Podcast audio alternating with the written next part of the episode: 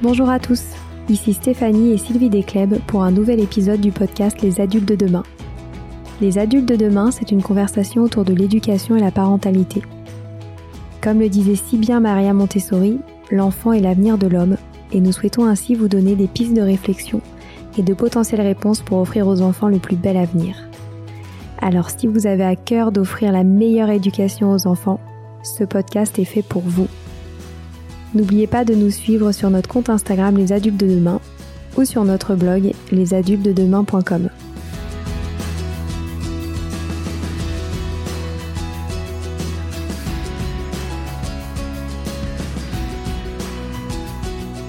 Bienvenue sur les pauses éducatives de Sylvie, un nouveau format de podcast en plus de nos discussions quotidiennes. Dans cette nouvelle série de podcasts courts, Sylvie nous décrit des exercices, des activités ou des applications concrètes à mettre en place avec ses enfants, à la maison ou en classe, en lien avec l'éducation et la parentalité. L'idée est que vous repartiez avec encore plus d'idées à mettre en place dans votre quotidien pour égayer votre vie et celle des enfants. Alors bonne écoute Vous savez qu'avec nos pauses éducatives, j'aime beaucoup illustrer les événements importants qui jalonnent notre année, que ce soit le changement de saison, que ce soit les différentes fêtes célébrées. Et donc cette semaine, nous allons célébrer une journée vraiment très importante. Le 30 avril prochain, nous célébrerons la 18e journée de la non-violence éducative. Et il me semble important de réfléchir encore et encore à ce sujet, euh, surtout en cette période de confinement, car on sait combien le confinement va cristallise les tensions et les frictions et combien d'enfants vont subir pendant cette période des violences, que ce soit physiques ou verbales, pendant toutes ces semaines?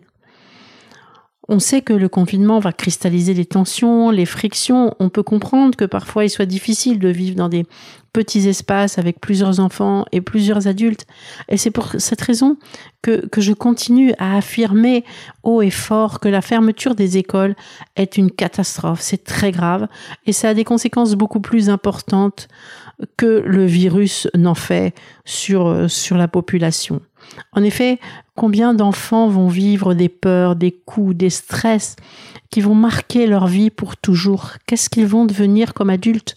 Notre podcast, c'est sur les adultes de demain, justement, pour faire un monde meilleur. Et comment ces enfants vont grandir? Quels adultes ils vont devenir? Et quand je lis que récemment encore qu'on met à la disposition des enfants un numéro de téléphone, un formulaire à remplir sur l'ordinateur, je trouve ça honteux. Comment un enfant de 4 ans qui est victime de violence va prendre le téléphone pour appeler ce numéro, va allumer l'ordinateur, écrire, remplir un formulaire. On parle aussi des voisins, mais on sait que tout ça se passe souvent dans le silence. Au moins, lorsque ces enfants vont à l'école, ils ont ils rencontrent un sas de, de répit, de calme. Ils peuvent justement là dire ce qu'ils vivent et on peut déclencher un certain nombre de choses, mais les enfermer à la maison avec leur bourreau, il n'y a rien de pire. Donc je ne vais pas m'apesantir sur le sujet euh, de la fermeture des écoles et du confinement parce que c'est pas c'est pas ce dont j'ai envie de parler, mais je pense qu'il est important cette semaine encore une fois d'évoquer le sujet de la violence éducative tant à l'école qu'à la maison. Alors Bien sûr, moi j'ai choisi aussi fortement cette pédagogie Montessori parce que Maria Montessori parle de ce sujet depuis euh, depuis des, dizaines et des dizaines d'années et elle en a parlé à un moment où où elle était vraiment très précurseur au début du XXe siècle en prônant le grand respect pour l'enfant, à une époque où on maltraitait les enfants en prétextant que bien souvent que c'était pour leur bien. On faisait ça pour leur bien, Hein, ils avaient besoin d'être punis, ils avaient besoin d'être battus, ils avaient besoin qu'on décide pour eux, ils pouvaient pas décider par eux-mêmes. Ils avaient besoin qu'on leur impose les choses, qu'on les, élève, qu'on les, qu'on les dresse. Et moi, j'aime beaucoup cette phrase de Maria Montessori qui dit L'enfant est pour l'humanité à la fois un espoir et une promesse. En prenant soin de cet embryon comme de notre trésor le plus précieux, nous travaillerons à faire grandir l'humanité.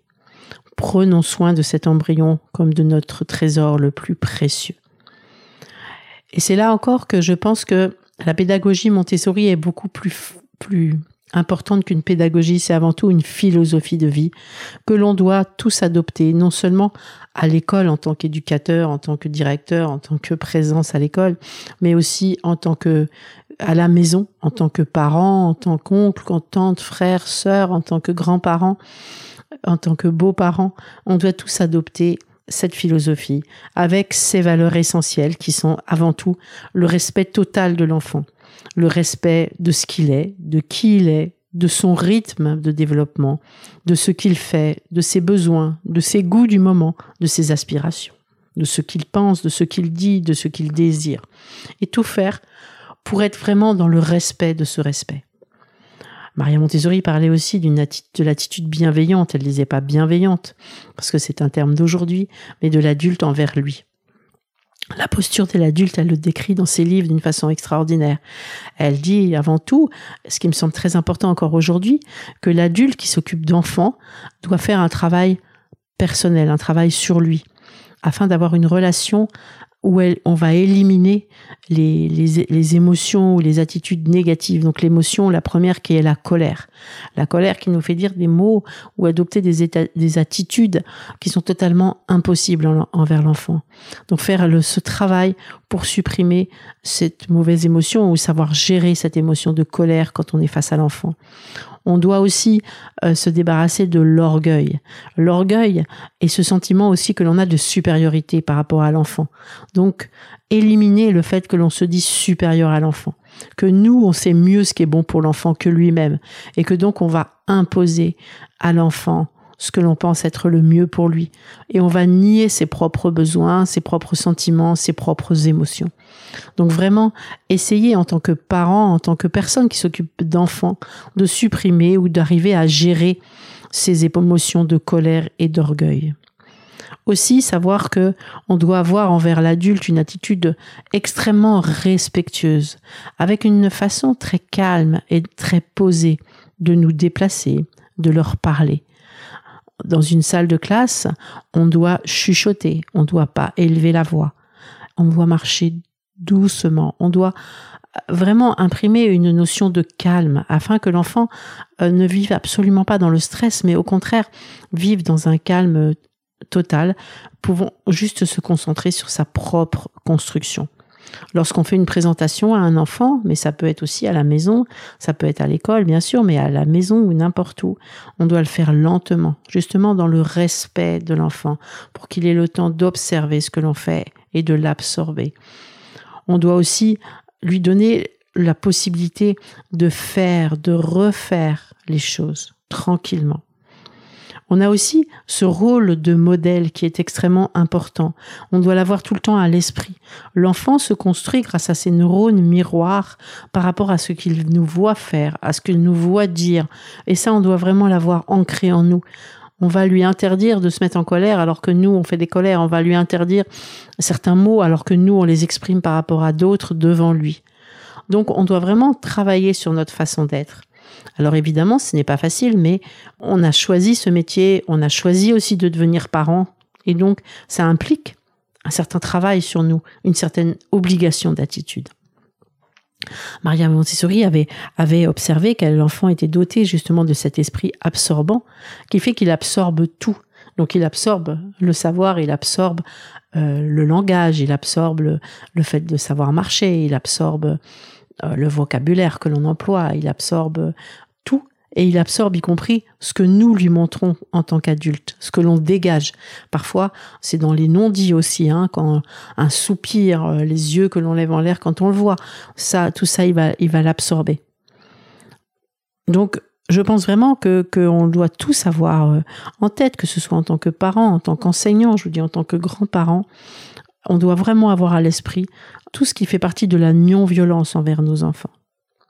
Il faut vraiment savoir qu'on est un modèle. Donc qu'on n'exige surtout pas de ce que, nous ce que nous ne leur montrons pas dans notre attitude et nos paroles. Donc en tant que montessorien, on prône cette éducation vraiment pour un monde de paix. Et évidemment, paix signifie non-violence à tous les niveaux. Maintenant aussi, grâce aux recherches des neurosciences, on sait combien on peut avoir une influence considérable sur le développement du cerveau des enfants qui n'est absolument pas terminé. Les connexions neuronales se développent jusqu'à un âge très avancé, environ 25 ans. Le cerveau n'est pas fini jusqu'à 25 ans et d'autant plus que l'enfant est petit. Donc son cerveau est extrêmement malléable. Donc tout ce qu'on va produire comme effet négatif, ça va, comme les violences verbales ou les violences physiques, sera un effet dévastateur sur le développement de la personne. Leur vie va être totalement imprégnée par notre attitude et par nos paroles. Alors, quand on s'occupe d'enfants, que ce soit en crèche, que ce soit en tant qu'assistante maternelle, à l'école et en tant que parent, il faut vraiment avoir ça en tête. C'est peut-être culpabilisant, mais pour moi, c'est extrêmement important. Alors bien sûr, ça va faire culpabiliser beaucoup les adultes et surtout les parents. Et pour moi, par contre, je pense qu'on n'a aucune excuse pour aucune maltraitance envers les enfants.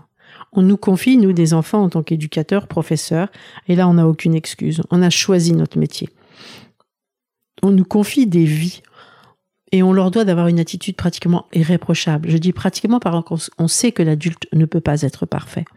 Mais en tout cas, il a des, on peut accepter des dépassements, ils doivent vraiment être minimes. Mais il est inacceptable de blesser un enfant par des paroles dévalorisantes.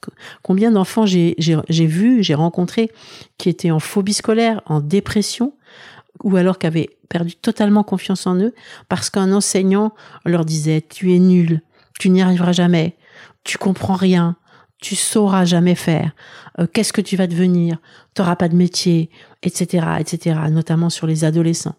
Et ça, ça devrait être interdit dans notre vocabulaire parce que ça marque à jamais. Si on se sent énervé, on peut être énervé, mais on explique on cherche des solutions pour calmer cette, cet énervement. Aujourd'hui, on a plein de solutions à notre service. On peut faire des séances de sophrologie, on peut faire de la relaxation, on peut aller vers la méditation, on peut faire du yoga, on peut aller marcher, on peut faire des tas de choses pour trouver notre solution pour nous apaiser. On peut sortir un moment de la classe même on explique, je suis trop énervé, je sors un moment, je, respire, je, vais marcher. En tant que parent, c'est la même chose. On doit trouver nos solutions. Il existe des solutions. On peut, pareil, faire de la sophrologie, on peut faire du yoga, on peut méditer, on peut aller marcher, on peut écouter de la musique euh, calme, on peut faire des tas de choses. Et aussi, ce qu'on peut faire, c'est demander de l'aide. Demander de l'aide à un membre de la famille, à un ami, à un voisin, pour nous aider à nous occuper de l'enfant un certain temps. Et surtout pas mettre dans cette relation, ouais, cet enfant est trop difficile, il est insupportable, et ce, mais c'est affreux. Et en plus, plus l'enfant va entendre ça, plus il va se mettre dans cette image. Il y a aussi des choses très simples à faire.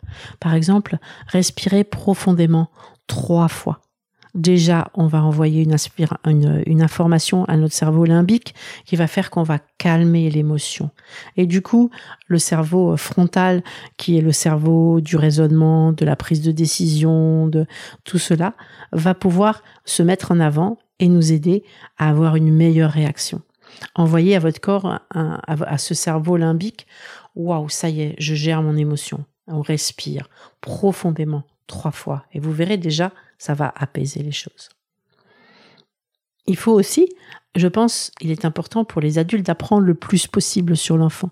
Moi, je vous conseille de lire un livre qui a vraiment, il m'a conforté dans cette idée de besoin de bienveillance. C'est le livre de, Catherine Guéguen qui s'appelle Pour une enfance heureuse. Je pense que quand on lit ce livre, après, on va, on va vraiment réfléchir avant de s'énerver, avant de dire des choses compliquées à l'enfant. On va vraiment comprendre énormément de choses. Donc, s'il y a vraiment un livre à lire que je vous conseille, c'est le livre de Catherine Guéguen pour une enfance heureuse. On peut aussi apprendre à parler à l'enfant. Par exemple, apprendre à exprimer ses émotions, à les reconnaître, à trouver des, des solutions pour l'aider et pour les apprivoiser. Ça, je pense que c'est vraiment important de parler des émotions parler, parler. Donc nous, euh, on a écrit un livre qui s'appelle euh, Mes petites graines de sagesse, Mes petites graines de sagesse, qui est paru chez Solar, où on propose euh, plusieurs discussions, donc 18 ateliers pour échanger avec la famille sur les, en famille, pardon, sur les grandes questions de la vie. Et notamment, il y a plusieurs chapitres sur les émotions. Et justement, parler des émotions, parler de la colère, parler de la tristesse, parler de la joie. Et le fait de parler, de partager, d'échanger ces, ces, ces ressentis mutuels, ça va aussi beaucoup vous aider et aider l'enfant à mieux se comprendre, à mieux se comprendre parce que on parle, on dit que nous aussi on, ressent ces émotions, quand est-ce qu'on les ressent, dans quelle situation, comment pourrait-on réagir, qu'est-ce que ça nous fait ressentir, etc., etc. Et rien que de parler, de communiquer, ça aide énormément. quand on se retrouve dans une situation similaire, on peut se dire, bah tiens, tu te souviens, on en avait parlé, on avait dit que, on avait vu que, et ça va aider beaucoup. Donc bien sûr, la non-violence, ça ne veut pas dire tout permettre aux enfants et ne pas mettre de limites. Hein. Il y a des moments, il y a des, quoi, même tout souvent, il y a des limites importantes, des limites très très claires à mettre en place. Par exemple, quand un enfant va va frapper son petit frère ou sa petite sœur ou lui arracher les choses, c'est pas acceptable. Dans ce cas, moi je prône assez le fait de de proposer à l'enfant d'aller se calmer donc pas le mettre au coin, bien sûr, hein, que ce soit dans la classe ou que ce soit à la maison. Créer un petit endroit qui soit un endroit où on va se, se calmer, un lieu de calme où, où l'on installe, je sais pas, un petit un petit tapis, un petit un petit coussin. On peut mettre aussi des images apaisantes, par exemple la colombe de la paix, par exemple euh, les, les euh, des tas de choses de, de paix, un joli paysage qui est aussi calmant. On peut y poser des, dans un petit panier des objets à manipuler pour calmer la colère, un petit livre sur les émotions. Tout dépend de l'âge de l'enfant. Hein. Il y a des livres sur les émotions qui sont extraordinaires avec des petites figurines. Ça peut être un endroit où, on va dessiner, où vous savez, il y avait aussi les, petits plateaux avec du sable où on pouvait euh, très doucement euh, balayer euh, le sable avec un râteau. Donc vraiment un endroit qui soit agréable où on propose vraiment à l'enfant d'y aller, d'aller s'y apaiser et qu'il reviendra quand il se sentira apaisé, puisque je pense que c'est à lui de décider quand est-ce que son émotion est passée. Je pense qu'il est aussi important d'expliquer les choses.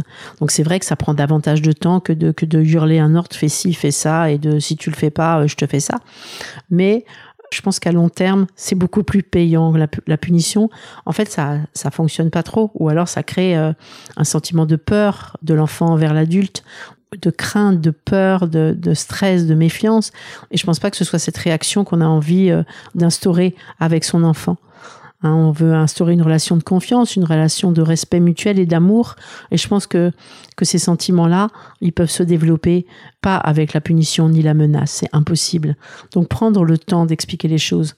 Donc c'est vrai, ça prend du temps, on n'a pas toujours envie, mais c'est important. Donc aussi, je pense qu'il y a le rôle de l'observation qui est très important. Il faut aussi chercher à déceler les situations déclencheurs des réactions déplacées de l'enfant. Et de cette façon-là, on va pouvoir peut-être les éviter. Par exemple, on entend souvent que qu'un enfant, euh, quand c'est le moment euh, d'aller prendre son bain, il se met en colère parce que évidemment, il est en plein jeu et on lui dit allez maintenant, on va prendre le bain. Allez maintenant, on va se coucher. Allez maintenant, on part à l'école. Allez maintenant, on va dîner. Mais ça, c'est pas possible. C'est forcé que ça, ça crée une frustration chez l'enfant.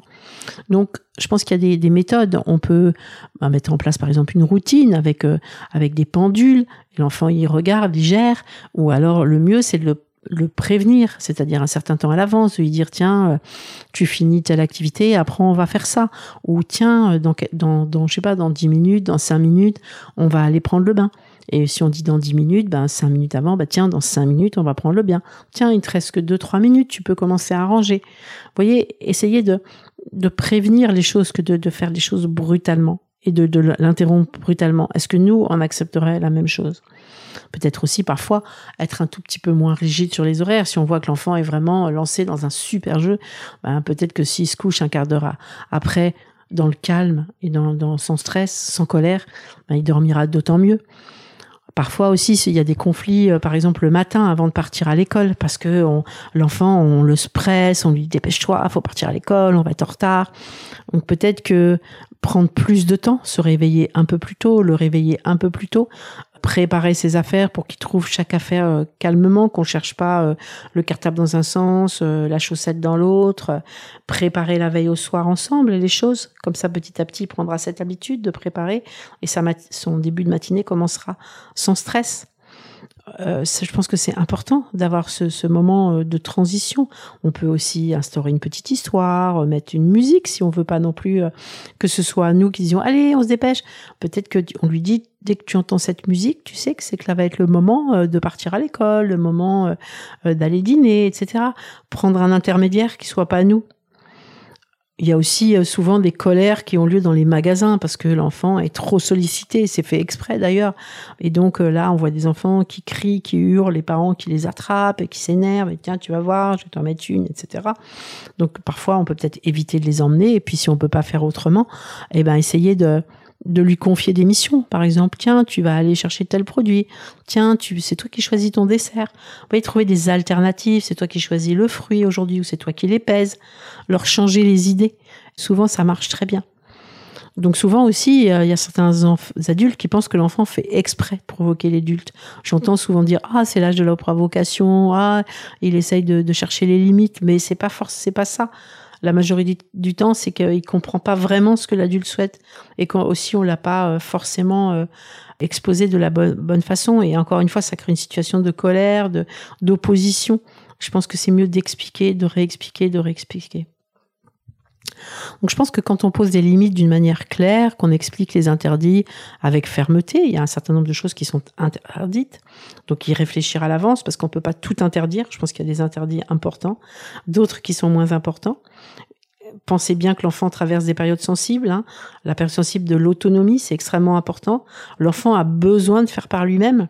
Donc, euh, par exemple, si l'enfant, moi j'ai vu ma petite fille, elle a deux ans et demi, elle avait vraiment besoin de monter dans la voiture et de sortir de la voiture toute seule de son siège et elle dit toute seule. Et parfois on se dit oh là là on est pressé on a autre chose à faire on va l'attraper. Non prenez le temps. C'est un besoin mais intrinsèque. C'est vraiment un besoin important de faire seul. Et l'empêcher de faire seul c'est vraiment nuire au développement de sa propre personnalité. Et surtout quand on sait comme l'autonomie est quelque chose d'important donc vraiment, on pose des interdits, mais des interdits euh, qui sont très importants et qui vont permettre de protéger l'enfant du danger. Hein, par contre, euh, elle sort, euh, elle aime bien aller courir vers la route ou quelque chose comme ça. Là, vraiment, il y a des interdits très importants.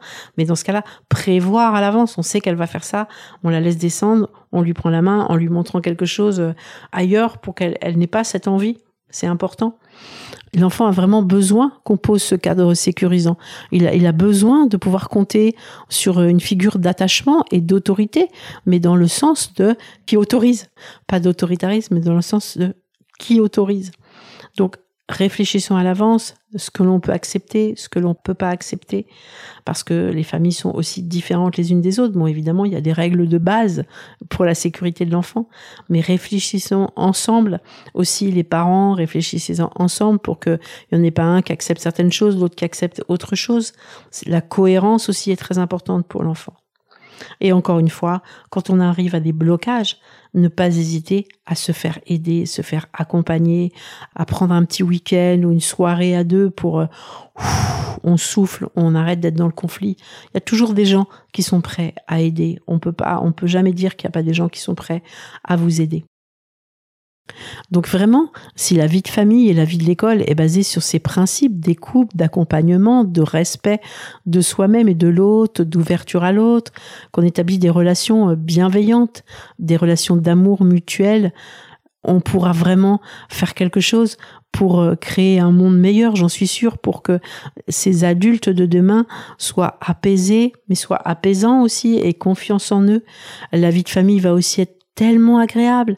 La vie dans la classe est tellement agréable quand les choses sont calmes, sont posées, que les gens se parlent avec bienveillance, mais c'est extraordinaire. Alors c'est vrai, parfois ça pose pour la classe. Hein, il y a un temps où on a l'impression qu'on perd son temps parce qu'on est en train de poser le cadre. Mais ce cadre posé en début d'année ou en début de nouvelle période pendant deux trois semaines, mais c'est tellement de temps gagné pour après.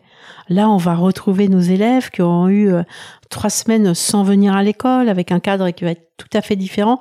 Ben, en tant qu'enseignant, sachant qu'on va avoir besoin de reposer ce cadre de manière bienveillante, sans s'énerver, calmement, en créant un, joli environnement pour les enfants, qu'ils aient vraiment envie de travailler d'une façon calme et posée. Laissons-leur le temps, même peut-être d'aller plus, un peu plus dehors qu'à certains moments, mais ça va, ça va vraiment euh, développer chez ces enfants euh, un sentiment d'apaisement, de, bien-être qui va rejaillir dans tout, dans tout. Et, et euh, donnons des clés pour que l'enfant euh, arrive à gérer ses émotions, trouvons des, des, solutions ensemble. Et là, on va vraiment pouvoir créer ce monde de, de paix. Et un jour, on n'aura même plus besoin de célébrer cette journée parce que on n'y pensera même plus à la violence éducative. Ce sera la vie, sera comme ça. Voilà, c'est fini pour aujourd'hui. On espère que cet épisode vous a plu. Avant de se quitter, on a quand même besoin de vous. Si après avoir écouté cet exposé, vous ressortez avec plein d'idées pour apporter le meilleur aux enfants, n'oubliez pas de nous laisser 5 étoiles et un petit commentaire sur Apple Podcast, sur iTunes ou toute autre plateforme d'écoute de podcast. Cela nous aidera à mieux ressortir et surtout à nous motiver pour continuer cette aventure ensemble. Si vous avez des suggestions, des idées de thèmes, des questions à poser, n'hésitez pas à nous contacter sur les réseaux sociaux Instagram ou LinkedIn en tapant les adultes de demain. Nous serions ravis d'échanger avec vous. Si vous souhaitez en savoir davantage sur Sylvie, je vous invite vraiment à aller voir son blog sylvidescleb.com ou à la suivre sur Instagram en allant sur son profil sylvidesc, D-E-S-C, Montessori. Enfin, si vous souhaitez en savoir plus sur le calendrier des prochaines formations Montessori, rendez-vous sur www.apprendre-montessori.fr. On a hâte de vous retrouver vite. À très bientôt sur les adultes de demain.